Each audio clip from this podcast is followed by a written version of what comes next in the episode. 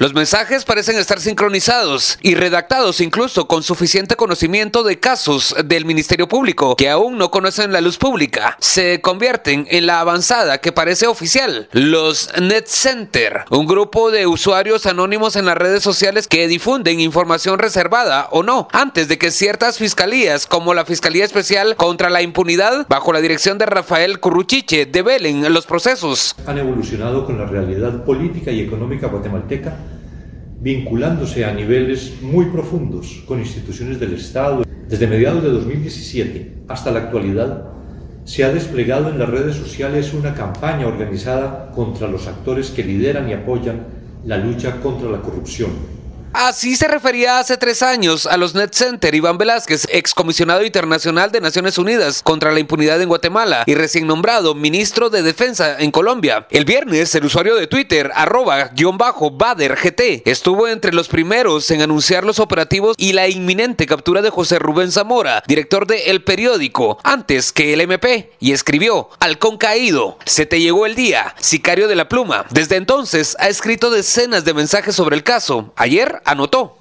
Good Job, fiscal Curruchiche, es uno de los mejores operativos realizados por el MP. Este usuario anónimo asegura que la información la obtiene de primera mano de funcionarios del MP. Por ejemplo, dijo, una fuente, pero muy confiable del MP, me contó que ya fue extraída la información del celular de Zamora. Hay mensajes de texto comprometedores en su celular, grabaciones y seguimientos. Mario Castañeda, abogado de Zamora, ha sido aludido por este net center. El abogado dijo que atendería una llamada, pero al cierre de la nota no fue posible Ayer, cuando investigadores de la Policía Nacional Civil visitaron la casa de Erika Aifán, ex jueza de mayor riesgo, el usuario Eriol-GT escribió: Hay un informe de la Dirección de Análisis Criminal, DAC, que tiene cocinada. Este reportero escribió a Aifán, pero al cierre de la nota no respondió. La semana pasada, Bader publicó: Una fuente del OJ me contó que el antejuicio contra Joaquín Quesada López ya se encuentra en la Cámara de Amparos. Quesada López es magistrado de una sala de trabajo y ex esposo del exfiscal general Telmaldana. La cuenta Eriol también publica información supuestamente obtenida por personal del MP, al igual que Guardia Hacienda y arroba net-gua. Todas relacionan información y parecen estar coordinadas. En el informe sobre Net Center, Iván Velázquez además dijo, Los estudios demuestran que un usuario que controle un Net Center,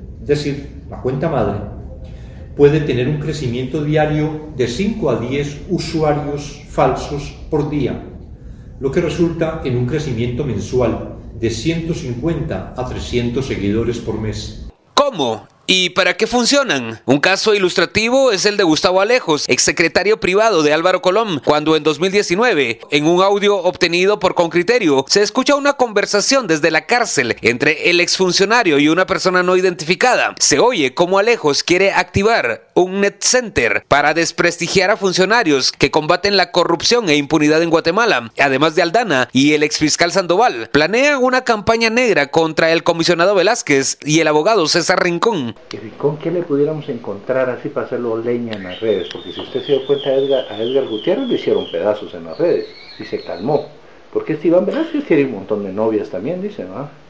Verse como tanta bola, pero de, si no sale hay que inventárselas, que.